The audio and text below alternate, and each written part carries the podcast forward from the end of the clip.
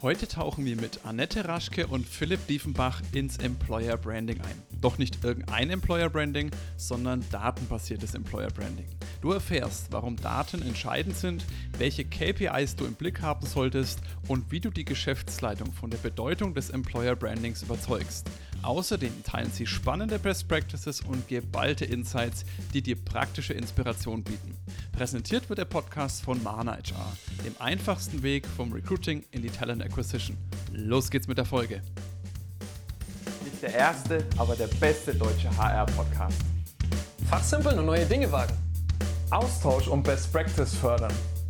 Ins Personal muss mehr investiert werden. Wie sieht die Zukunft von HR aus? Annette, ich habe neulich einen Post von dir gesehen, da ging es um einen Workshop, glaube ich, den du gemacht hast. Und mich würde da direkt interessieren, was ist der China Club und warum hat er dich so begeistert? Ähm, der China Club ist, glaube ich, ein ganz, ähm, das ist eine ganz renommierte Location, wo du nicht einfach reinkommst. Das ist, glaube ich, die hat die größte europäische Kunstausstellung mit chinesischen Schätzen, was alles importiert wurde. Und ja, da hat der Kunde uns eingeladen, weil ähm, wir hatten einen Arbeitgeber-Workshop für eine Employer Branding-Kampagne als Auftakt. Und da hat der Geschäftsführer quasi, der das Amt neu übernommen hat, was auch ganz spannend war, ähm, überlegt, dass man ähm, die Führungsriege mal außerhalb der ähm, üblichen ja, Arbeitsräume mal entführt und mal in ein ganz anderes Setting bringt, um da wirklich einen richtig guten Auftakt für die Kampagne zu erarbeiten. Und das war auf jeden Fall super spannend und ähm, ja, also eine absolute Traumlocation da mal zu sein. Das kann ich mir vorstellen. Wo ist das von der Örtlichkeit? Ist es in Berlin oder wo ist der Das China ist in Club? Berlin, Tatsache direkt am Adlon. Ah, alles klar. Sehr zentral. Also, ja, vielleicht ist das auch für unsere ZuhörerInnen, wenn ihr mal ein, ein Environment braucht, wo ihr vielleicht mal ein Employer Branding, da sprechen wir gleich nochmal drüber, äh, einen Workshop machen wollt, vielleicht da nochmal, um andere Ideen zu bekommen. Ich kenne das ja von mir selbst auch, wenn man in einem anderen Setting ist. Auf einmal kommen ganz andere Ideen in den Kopf. Das kann manchmal sehr, sehr fruchtbar sein. Jetzt haben wir aber nicht nur dich zu Gast, Annette, und wir haben jetzt Ladies First gemacht, aber last but not least, äh, Philipp, dir würde ich auch gerne noch eine kurze Frage stellen. Direkt heraus, bist du gut im Bowling? Geht so, würde ich sagen. Geht so. Also, du spielst an auf eines unserer Team-Events, äh, wo wir Exakt. mit dem Marketing- und Agenturteam unterwegs waren. Ähm, ich glaube, ich war da so im oberen Mittel, Mittelfeld. Ähm, und tatsächlich äh, wahnsinnig spannend. Bowlen, also ich zumindest gehe sehr selten. Bowlen macht das nicht so. Es gehört jetzt nicht zu meiner Routine. Und ähm, ich habe nicht feststellen können, wie man das wirklich gut macht. Also es gab so ein paar ähm, Runden, da war ich richtig gut und dann habe ich versucht, genau das gleiche wieder zu machen und die Kugel ging sonst wohin. Äh, ist tatsächlich, glaube ich, gar nicht so, gar nicht so einfach, wenn man das richtig gut machen will. Macht Spaß. Ja, es gibt ja auch diese, diese Bowling-Clubs und Ligen und in den USA, Ja. glaube ich, das ist ziemlich verbreitet. Äh, also da ist schon eine kleine Wissenschaft dahinter. Ich muss beim Bowling immer an, an Kumpel denken, der ganz früher äh, in der Steinzeit, als ich noch in der WG war, äh, hat der das auf Oh, der Wii ja. gespielt.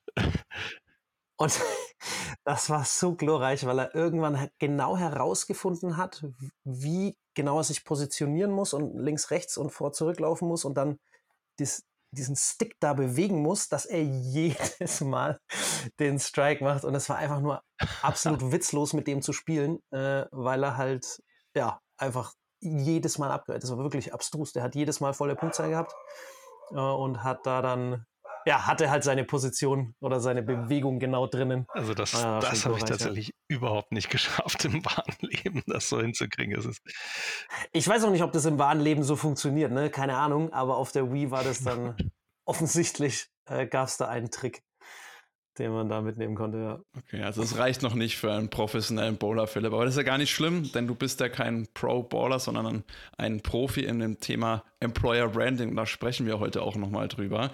Gerade speziell jetzt nicht Employer Branding als generelles, sondern mit dem Fokus auf das datenbasierte Employer Branding. Da würde ich jetzt einfach mal direkt die Eingangsfrage stellen, was ist denn datenbasiertes Employer Branding?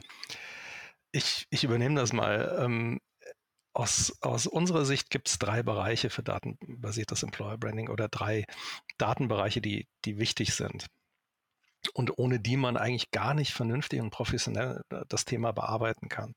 Und ähm, die, die einen Daten, die man braucht, der, der erste Bereich, das ist tatsächlich der Stellenmarkt. Und letzten Endes geht es da dann darum, in welchem Umfeld bewege ich mich wo, in welchem Umfeld will ich akquirieren, wer sind meine Wettbewerber auf dem Arbeitsmarkt, ähm, wie ist eigentlich die Arbeitsmarktsituation in Hinsicht, wie viele Fachkräfte gibt es, wie viele werden gesucht, ähm, wo sind vielleicht auch Potenziale, die ich, die ich heben kann.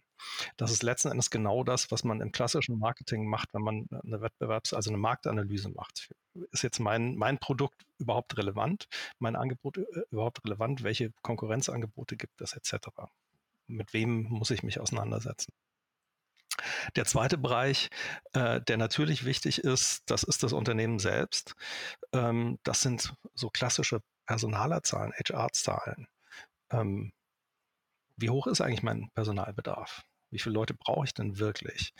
Ähm, aus welchen Bereichen kommen die? Auf welche Bereiche muss ich mich, sollte ich mich konzentrieren?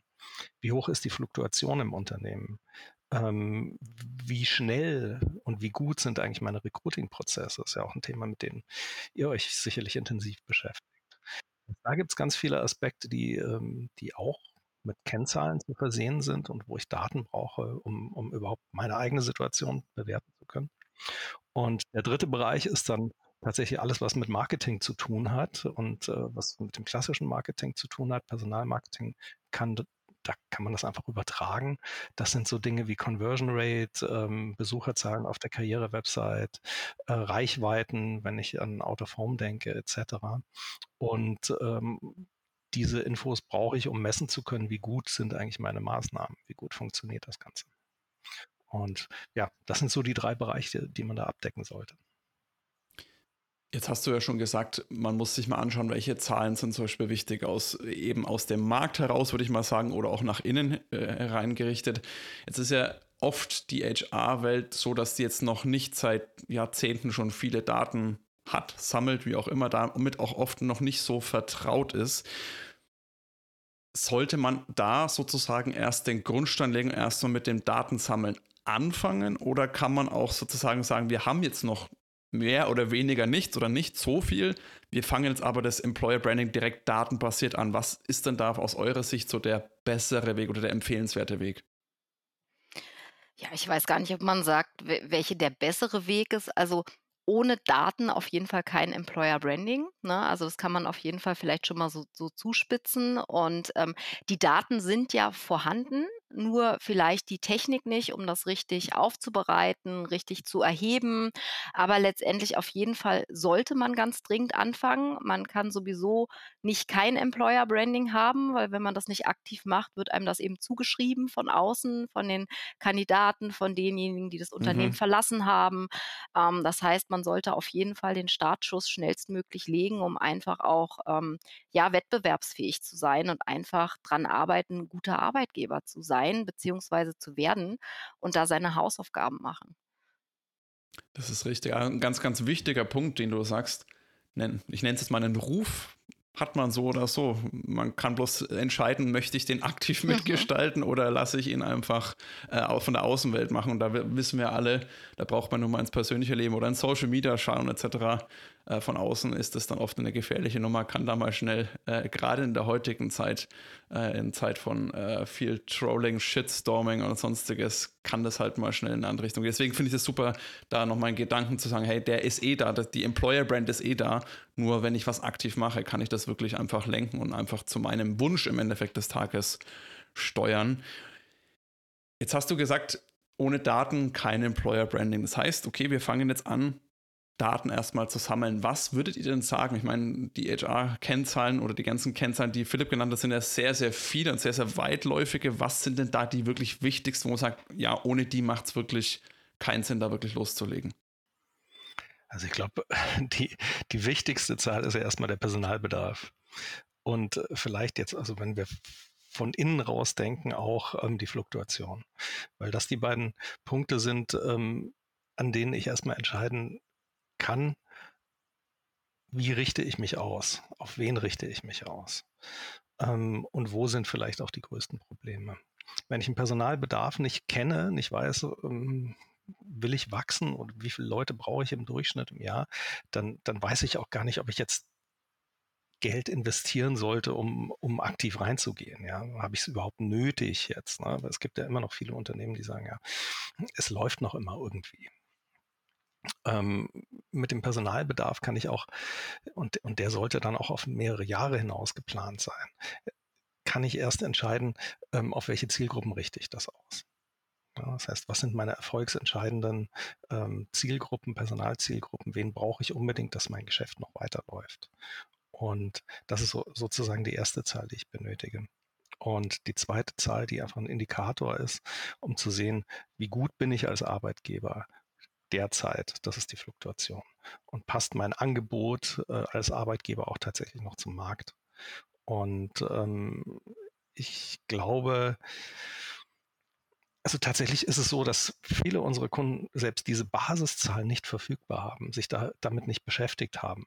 Ähm, die, die, haben, die kommen an und sagen, ja, wir haben so ein Gefühl, dass unsere Fluktuation sehr hoch ist. Ähm, ist schön, wenn du das Gefühl hast, dann hast du vielleicht so die innere Bereitschaft schon, aber du musst das doch hinterlegen können und du musst sagen können, okay, hat die sich auch verändert im Laufe der Zeit? Und das sind tatsächlich Informationen, die liegen in den, in den Unternehmen vor. Ich muss mich nur damit beschäftigen und sie aufbereiten. Das ist für mich nochmal ein ganz, ganz wichtiger Punkt, wo ich nochmal kurz einhaken möchte. Was ist denn deine Wahrnehmung und Erfahrung nach der Grund, dass diese Zahlen, ich sag's mal in Anführungsstrichen, nicht existieren, respektive nicht verwendet werden?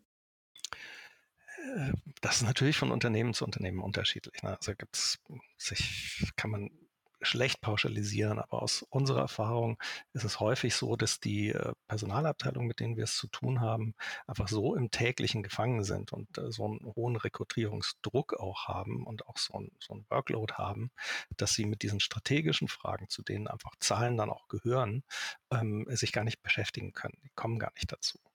Und das hat auch dann gleichzeitig was mit dem Standing im Unternehmen zu tun.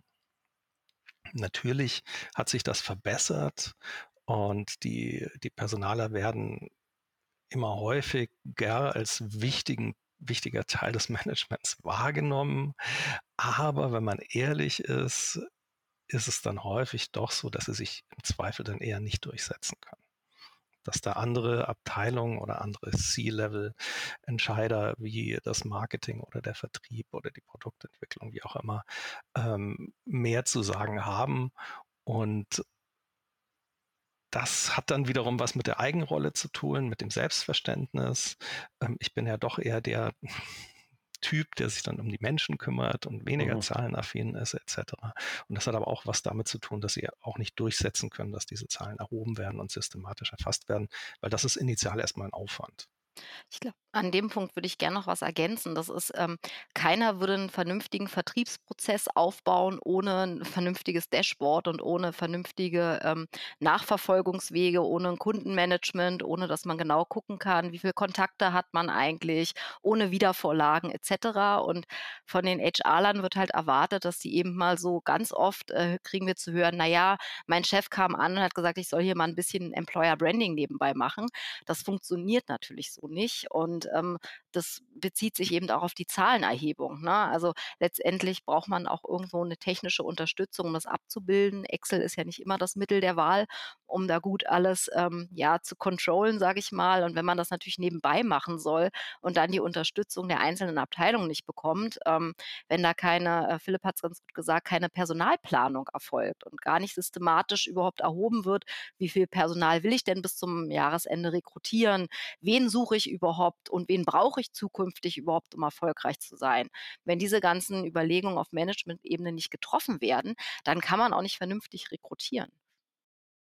Jetzt hast du gerade ein, ein, ein, Szenario angesprochen oder skizziert, das glaube ich auch viele unserer HörerInnen kennen, dass so, ja, mach mal ein bisschen Employer Branding dann von oben, sag ich mal, runterkommt. Fehlt es dann diesen Personen in, in den Führungsriegen, ist es ja dann oft, ganz oft, fehlt es denen an einer Vorstellung, was Employer Branding eigentlich wirklich ist? Oder ist es eher so, dass die Bedeutung dann doch nicht so hoch angesiedelt ist, dass man sagt, okay, da müssen wir wirklich tiefer rein, einen gescheiten Prozess aufsetzen. Was, was denkst du, ist da so ein bisschen der Knackpunkt? Also ich glaube auf jeden Fall letzteres, was du gesagt hast. Ich glaube, unsere Ansprechpartner im HR-Bereich, die wissen eigentlich ziemlich genau, was Employer Branding ist und was sie brauchen, weil die kennen die Bedürfnisse der Mitarbeiter von innen heraus. Und oftmals ist es so, beim Employer Branding wird immer nur nach außen geguckt. Ne? Also wo erscheint die Kampagne, wie bringt man die auf die Straße, wie erfolgreich ist so ein Employer Branding, aber letztendlich sich mal erstmal damit auseinanderzusetzen, wer sind wir als Unternehmen überhaupt? Ne? Wofür stehen wir? Was treibt uns an? Was sind unsere Werte? Wie ist unsere Kultur? Wer passt eigentlich überhaupt zu uns? Ne? Also diese ganzen Hausaufgaben, die werden oftmals überhaupt gar nicht gemacht. Und äh, wenn man dann nicht von innen heraus das zum Leben erweckt, macht das wenig Sinn. Und die Geschäftsführung muss oftmals überzeugt werden, wie wichtig das ist, sich mit diesen Themen auseinanderzusetzen und dass das natürlich eben auch gewisse Zeit dauert und auch Geld kostet. Das ist, glaube ich, so der größte Knackpunkt. Wir empfinden das meistens so aus unserer Erfahrung heraus, dass der Druck dann einfach noch nicht hoch genug ist.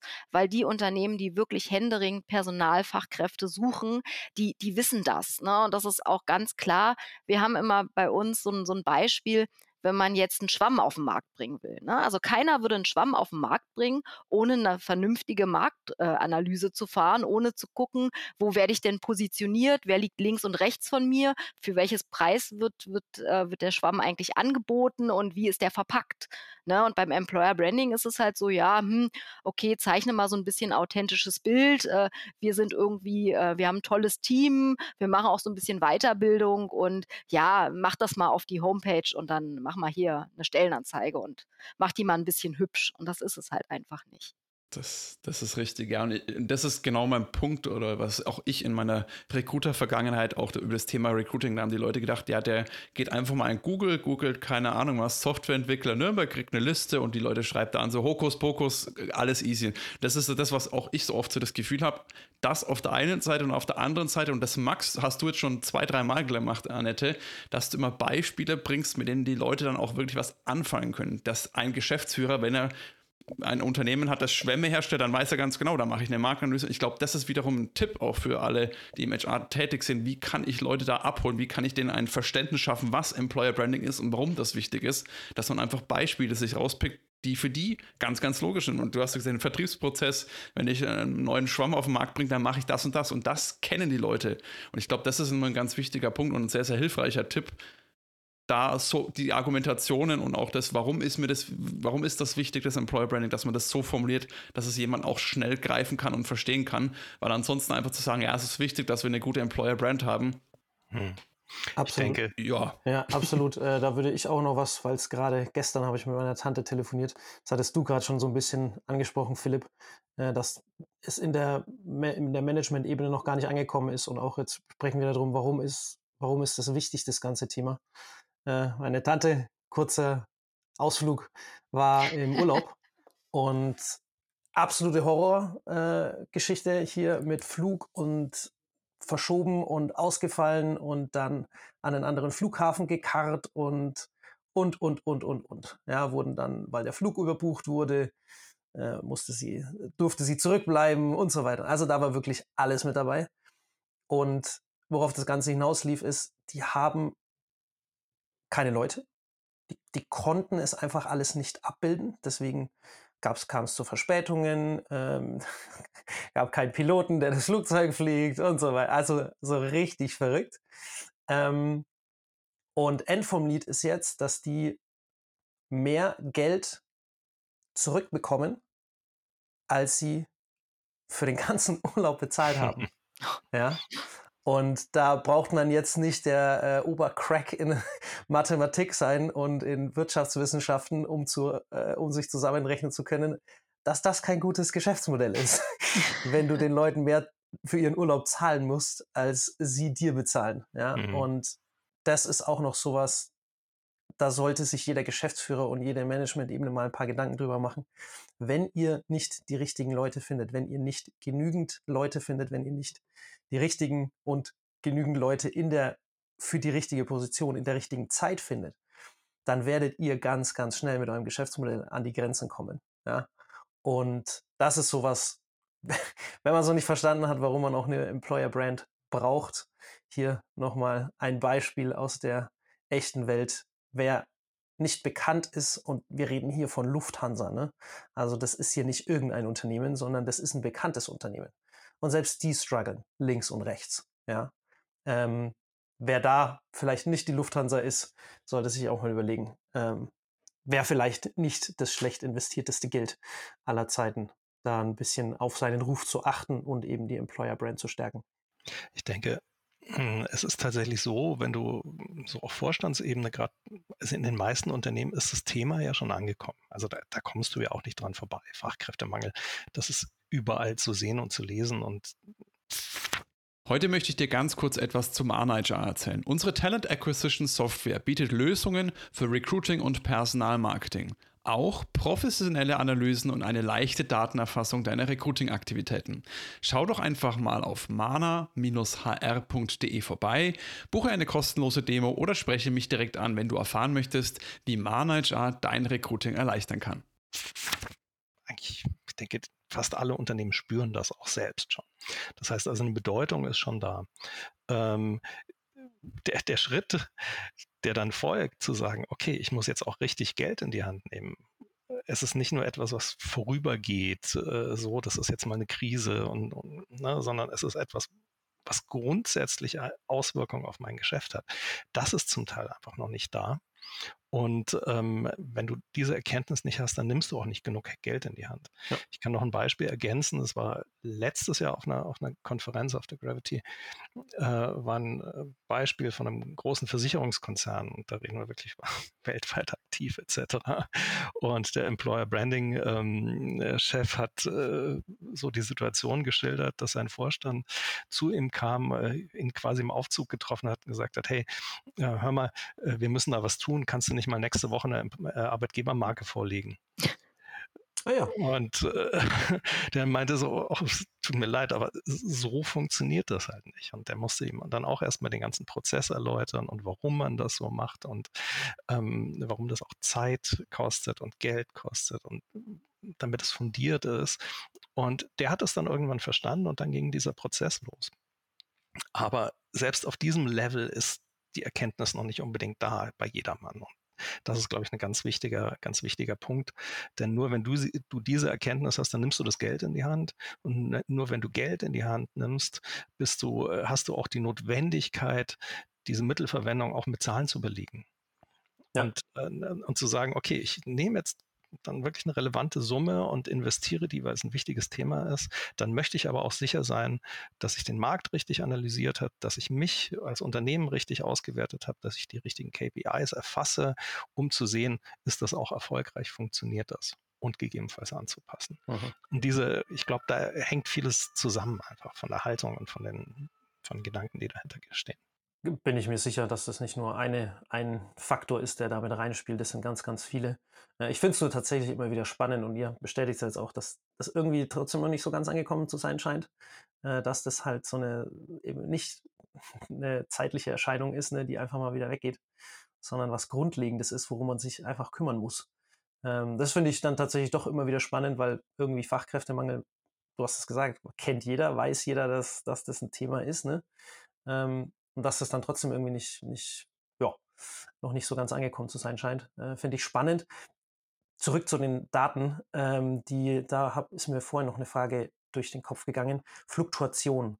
Äh, ich würde es gerne ein bisschen konkreter machen. Was, äh, was betrachtet ihr als Fluktuation? Ist es dann die Austritte pro Monat oder die Austritte pro Jahr oder sind es gar nicht die Austritte, die ihr anschaut? Was, was genau betrachtet ihr, wenn ihr diese Fluktuationsquote oder diese Zahl anschaut?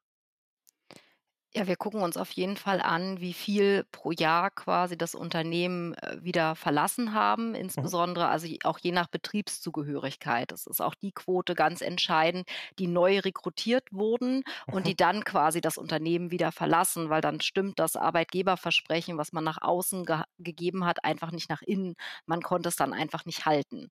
Na, das ist schon ganz entscheidend. Und natürlich ein großes Alarmsignal, vielleicht mitunter auch noch, ich glaube, man kann nicht größer oder kleiner sagen, ist Mitarbeiter, die lange Jahre im Unternehmen waren. Wenn die plötzlich das Unternehmen verlassen und das nicht Gründe sind wie ich ziehe weg oder ähm, ja, ich möchte einen kürzeren Weg zur Arbeit haben oder also das sind, sind halt so bestimmte Punkte, Mhm. wo man sagen kann, wenn langjährige Mitarbeiter das Unternehmen verlassen, dann ist da irgendwas los und das sollte ich mir ganz zwingend angucken und auch ganz dringend Offboarding-Gespräche führen und eben auch einen guten Offboarding-Prozess haben. Das gehört zum Employer Branding auch dazu, dass ich nicht nur ein gutes Onboarding habe oder eine gute Rekrutierung, sondern dass ich mir auch am Ende angucke, wie trenne ich mich denn von Mitarbeitern? Und da passiert oftmals gar nichts und dann wundern sich die Leute, warum es schlechte Kununu-Bewertungen gibt oder warum das Image irgendwann drunter leidet, wenn man eben ähm, ja die Arbeitgeberkommunikation nicht bis zu Ende denkt. Mhm. Okay, cool, perfekt. Das heißt, du hast da nämlich drei ganz wichtige Sachen gesagt, glaube ich. Einmal, die vor kurzem reingekommen sind ins Unternehmen, die sich wirklich genau anzugucken, weil dann das Arbeitgeberversprechen nicht stimmt oder nicht ankommt oder nicht Mhm, umgesetzt genau. ist, wie auch immer. Also dann, dann ist da ein Disconnect da, richtig? Genau. Genau. Äh, richtig problematisch, wenn ich es richtig verstanden habe, wird es dann, wenn die langjährigen Mitarbeiter gehen, eben aus Nicht-Gründen, weil sie wegziehen oder weil, sie, weil es Mhm. irgendwelche anderen Themen gibt, ne, sondern weil andere, wegen anderen Gründen, weil dann ist irgendwas. Aber se selbst das muss man ja eben sich anschauen, weil ich Absolut. glaube, das ist auch ein wichtiger Ja. Punkt, diese Offboarding-Gespräche, um das herauszufinden, weil das muss ja nicht unbedingt was Negatives sein. Genau, und das Am ist Endeffekt der- des Tages kann ja auch Umzug sein. ja, Genau, ja. es kann auch was Positives sein und ganz wichtig ist aber trotzdem mit den Mitarbeitern im Gespräch zu bleiben. Also weil ähm, das ist jetzt in aller Munde, das haben wir selber auch erlebt, dass langjährige Mitarbeiter, die woanders äh, eventuell einen Karrieresprung auch machen können und andere Erfahrungen machen können, auch wieder zurückkommen. Ne? Und Genau. auch irgendwie, ähm, es ist ja nur sehr, sehr wertvoll, wenn man Mitarbeitende, die woanders mal ein bisschen äh, ja, was anderes mitgenommen haben, wiederkommen und dann eben ja mit sehr viel Freude dabei sind. Also wir haben eine Mitarbeiterin wieder zurückgewonnen, die acht Jahre bei uns war, die anderthalb Jahre woanders war und die dann jetzt wieder bei uns ist. Das kann Philipp noch viel besser erklären, ähm, weil er jahrelang mit ihr zusammengearbeitet hat und die absolut tollen neuen Input mitgebracht hat. Das wollte ich gerade sagen, das war nämlich mein dritter Punkt. Das Offboarding. Sorry, habe ich dir weggenommen, Alles Manu, gut. sorry. Äh, ist okay, ich, ver ich verzeih dir, mein Freund. Ähm, nee, das war also dieses Offboarding-Thema. Erstens, dass man mit den Leuten spricht, weil da kriegt man dann noch wahnsinnig viele Informationen eben raus, Daten raus am Ende des Tages. Und ich würde fast sagen, ehemalige Mitarbeiter, wenn sie denn passen, wenn man sich jetzt nicht im Bösen getrennt hat, sondern eben im Mhm. Guten getrennt hat, sind eigentlich mit die wertvollsten, weil sie das Unternehmen schon kennen, sie kennen die ganzen Strukturen, sie wissen, auf was sie sich einlassen. Das heißt, dieses Arbeitgeberversprechen also da musst du dich schon sehr anstellen, dass, dass du das dann nicht hältst, ne? weil, wie gesagt, wenn die Person schon acht Jahre im Unternehmen war, dann kennt sie das Unternehmen bis zu einem gewissen Grad, ja. Und wenn sie dann Informationen, Wissen, weiter, eine Weiterentwicklung durchgemacht hat in einem anderen Unternehmen, eben genau dieses Wissen, was du gerade angesprochen hast, jetzt mit ins Unternehmen bringt, ja, phänomenal, dann geht es eigentlich kaum besser, würde ich behaupten. Cool. Ich denke, es ist, es ist tatsächlich so, dass die Candidate Journey oder dann Em- Employee Journey einfach komplett gedacht werden muss. Und die hört eben auch nicht mit der Einstellung aus, auf und die hört auch nicht mit dem, mit dem Ende der Probezeit auf, sondern die hört tatsächlich unter Umständen erst dann auf, ähm, wenn der Unternehmen, äh, wenn der Mitarbeiter das Unternehmen verlassen hat. Das gehört auch zu dieser Journey. Denn Mhm. ähm, er ist, er oder sie ist in dem Fall ja immer noch auch ein Botschafter des Unternehmens. Er spricht über, er oder sie spricht über die Erfahrung, die derjenige gemacht hat im Unternehmen. Und es gibt immer die Lebenssituation, dass man sagt, hey, okay, jetzt hat sich was anderes entwickelt, Partnerschaft, wie auch immer, ähm, ich gehe in eine andere Stadt, ich möchte vielleicht auch eine Weiterentwicklung machen in dem Sinne, aber es war trotzdem eine schöne Zeit. Und der Arbeitgeber war trotzdem ein, ein guter Arbeitgeber und ich kann dem jemand anderen auch trotzdem noch empfehlen, Mhm. weil er in, in einer anderen Lebenssituation der Richtige ist. Und da ist man wieder bei der Deswegen- Employer Brand, ne? Richtig. genau. die man darüber wunderbar äh, kommunizieren kann dann im Endeffekt. Äh, ich würde tatsächlich gerne noch eine andere Zahl hören. Äh, wie war das bei der Fluktuation? Habt ihr noch eine weitere Zahl, wo ihr sagt, okay, ohne die, also kann man es eigentlich auch lassen? Es gibt massenweise Zahlen, Ja. die, die, man braucht. Klar, oder klar, das ist da, bräuchte. haben wir, hast du ja vorhin schon Ähm, skizziert. äh, w- also wir haben vorhin über Kosten gesprochen. Das ist natürlich auch mal zu überlegen, was kostet mich eine nicht besetzte Stelle, ähm, über einen zeitlichen Verlauf auch, äh, why, welche Time to Fill habe ich eigentlich, also von, von sozusagen äh, dem Moment, in dem der äh, bisherige Mitarbeitende das Unternehmen verlassen hat oder ich erkannt habe, dass ich da eine Stelle besetzen muss, bis hin wirklich zum ersten Arbeitstag.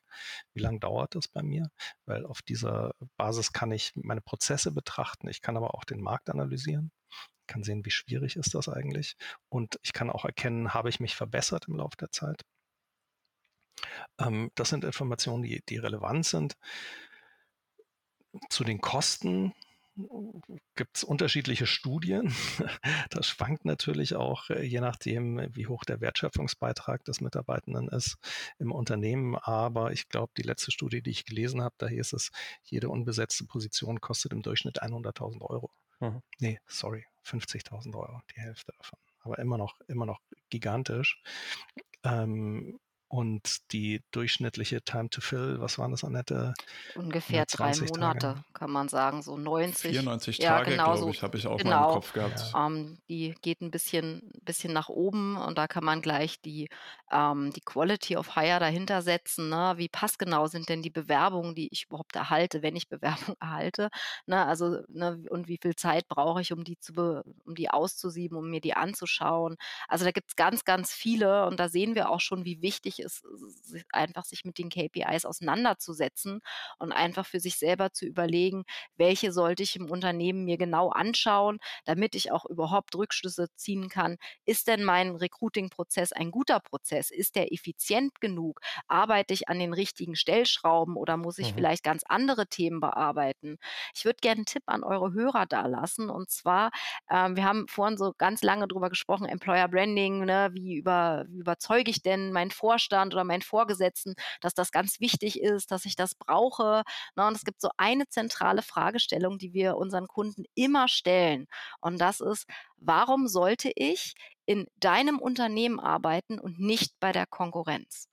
Und das ist eine ganz, ganz wichtige Frage, weil wenn man die selber in der Führungsebene nicht beantworten kann, wie soll das bitte schön ein Kandidat? Und daran muss man einfach arbeiten. Und wenn man das für sich bearbeitet hat und weiß, ah, okay, das ist quasi unsere Unternehmenskultur, das ist unser USP, das ist unsere Identität, unsere DNA als Arbeitgeber, das macht uns quasi unique, das unterscheidet uns von den Wettbewerbern, das sind unsere Differenzierungspotenziale, dann kann ich mit den mitarbeitenden Unternehmen heraus erarbeiten, was ist denn eigentlich wirklich unsere Arbeitgebermarke, wofür stehen wir? Ne? Also man braucht wirkliche In Insights, um da auch authentisch was zu entwickeln und auch glaubhaften Arbeitgeberversprechen nach innen und nach außen zu entwickeln. Und dann kann ich natürlich auch messen, sind die Maßnahmen, die ich ähm, ja eingeschlagen habe, ähm, sind das die richtigen Recruiting-Kanäle? Performt meine Website gut genug? Erreiche ich überhaupt meine Zielgruppen dort, wo ich sie anspreche oder muss ich da was nachsteuern? Sind die Budgets richtig verteilt? Ist die Recruiting-Zeit richtig? Ähm, habe ich vielleicht eine Kampagne gefahren, die in den Sommerferien liegt, schlecht, habe ich wenig erreicht oder vielleicht gerade besonders viele erreicht, weil viele ne, in den Social-Media-Kanälen unterwegs sind. Also da gibt es eine ganze Latte an KPIs, die man für sich definieren und aufsetzen müsste. Sehr cool, da können ja die Leute, ich werde ja auch eure LinkedIn-Profile mal in die Shownotes reinpacken, wenn da Leute noch ein bisschen mehr Input, ein bisschen mehr Fleisch am Knochen noch wollen, weil das ist natürlich, das würde den Rahmen jetzt sprengen, wenn wir da jede einzelne KPI durchgehen, weil da gibt es sehr, sehr viele wichtige, da können die Leute ja sicher mal Kontakt zu euch aufnehmen. Mich würde noch ganz kurz zum Abschluss eine Sache interessieren. Wir haben uns jetzt ganz, ganz viel auf, sage ich mal, Zahlen, Daten, alles nach innen her viel drüber gesprochen. Ganz eingangs hat ja der Philipp gesagt, auch das Thema, den Markt sich anzuschauen, ob das jetzt wirklich eine richtige Marktanalyse ist, aber ein paar so Zahlen auch da sind natürlich entscheidend, wenn man mal sagt, okay, jetzt haben wir alles definiert, wer sind wir, EVP, wie kommt das bei unserer Zielgruppe an, wer ist unsere Zielgruppe, wie viele Leute gibt es davon. Habt ihr denn da auch Tipps, wie ich denn die Zahlen oder wie ich an Daten von außerhalb des Unternehmens komme? Sei es irgendwelche Informationsquellen, irgendwelche Tools, die dabei helfen? Habt ihr da noch irgendwelche ja, Hilfemittel? Also wir sind in der komfortablen Lage, dass zu unserem Unternehmen ähm, der, der, der Marktführer in der Stellenmarktanalyse gehört. Das äh, ist sozusagen unsere Schwesterfirma. Das heißt, wir haben da im Jahr 67 Millionen Stellenanzeigendaten, auf die wir zugreifen können, die wir auswerten können ähm, und, und können das natürlich sehr detailliert feststellen, wer sucht wen in welchen Medien und was geben die dafür aus.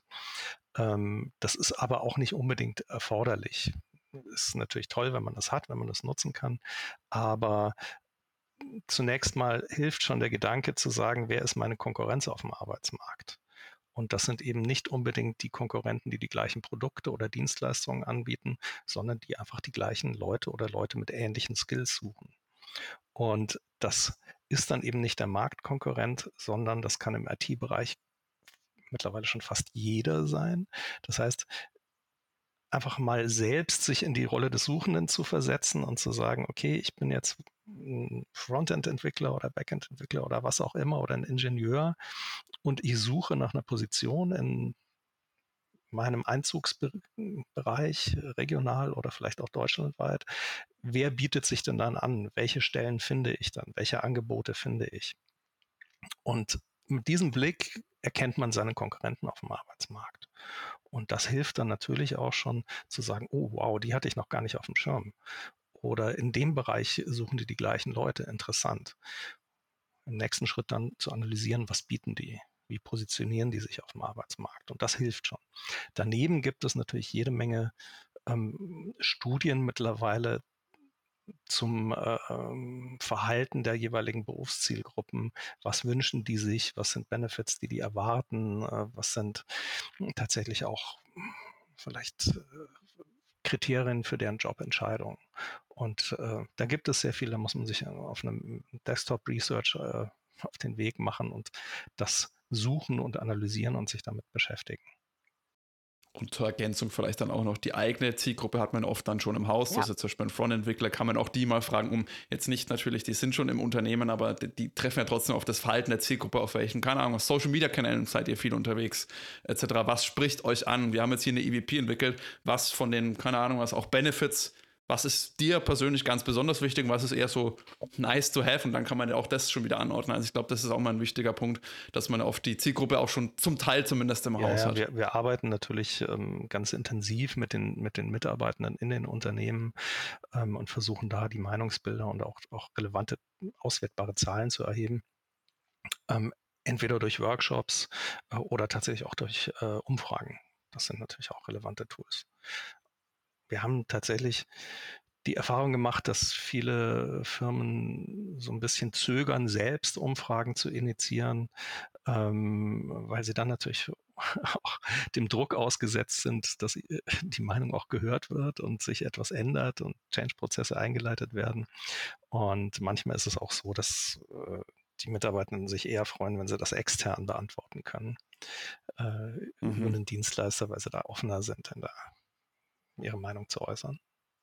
Ja, vielleicht auch nochmal ein ganz wichtiger Abschlusspunkt. Die Employer Brand ist ja nicht nur das, was sich die Geschäftsleitung äh, hinter verschlossener Tür ausdenkt und wünscht, sondern die Employer Brand ist ja auch die Mitarbeitenden sind ja ganz ein wichtiger Teil der Employer Brand, weil, wie gesagt, wenn das nicht stimmt und das, die bilden ja das, die Employer Brand auch ganz stark mit.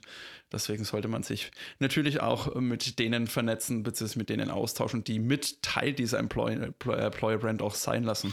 Ähm ja, da kommen wir wieder zu den Kosten, ne? wenn man sich überlegt, was es eben kostet, wenn ein Mitarbeiter ein Unternehmen verlässt. Ähm, die Zeit, die ich brauche, bis ich Ersatz gefunden habe, die Einarbeitungszeit. Ähm, das sind alles, alles Faktoren, die eigentlich dazu führen sollten, dass man die interne Employer Brand oder das interne Employer Branding eigentlich mit der höchsten Priorität versehen sollte. Schöner Schlusssatz. Ich habe das Gefühl, wir können noch ewig quatschen. Äh, es ist echt ein richtig cooler, entspannter Talk. Ich würde jetzt trotzdem einfach mal, damit es auch im verdaulichen Format bleibt, mal hier einen Cut machen. Vielleicht können wir noch mal irgendwann eine zweite Folge daran anschließen lassen. Weil ich glaube, Potenzial bietet dieses Thema genug, um da mehrere äh, Folgen damit zu füllen. An dieser Stelle schon mal ein riesiges Dankeschön, Annette und Philipp, dass ihr da wart, dass ihr diese, diesen Einblick und auch noch mal wirklich viele, viele hilfreiche Tipps mit uns und natürlich vor allem unserer Hörerschaft geteilt habt. Hat mir riesig Spaß gemacht. Schön, dass ihr da wart. Sehr gerne, danke schön. Sehr gerne, vielen Dank. Ja, auch von meiner Seite nochmal ein großes Dankeschön. Ihr habt es geschafft. Ihr habt mir auch wieder Gedanken in den Kopf gesetzt. Fluktuation ist nicht einfach nur eine Zahl, sondern die kann man auch sehr, sehr vielseitig oder differenziert betrachten. Eben mit den Leuten, die kurz erst ins Unternehmen gekommen sind, ist eine ganz andere, ganz anderes Resultat oder ganz andere, ja, was man daraus ziehen kann im Endeffekt, als die lange im Unternehmen sind. Und das sind, das sind schon wichtige Zahlen, die dann auch sehr viel über die eigene Employer Brand im Endeffekt aussagen und mit der man anfangen kann, äh, da auch vielleicht für das eine oder offene Ohr ähm, in der Geschäftsführung zu sorgen. Super, vielen, vielen Dank. Äh, ich freue mich auf Runde zwei, wenn wir es schaffen. Und ja, bis dahin, danke euch. Sehr gerne. Sehr gern. Wie du merkst, geben wir uns immer sehr große Mühe, wertvollen Content für dich zu schaffen, den du dann auch kostenlos bekommst. Wenn dir jetzt unser Podcast gefällt und du uns auch weiterhin dabei unterstützen willst, dann abonniere jetzt unseren Podcast auf der Plattform deiner Wahl und wir freuen uns auch über deine Bewertung. In diesem Sinne, mach es gut und bis zum nächsten Mal. Ciao, ciao.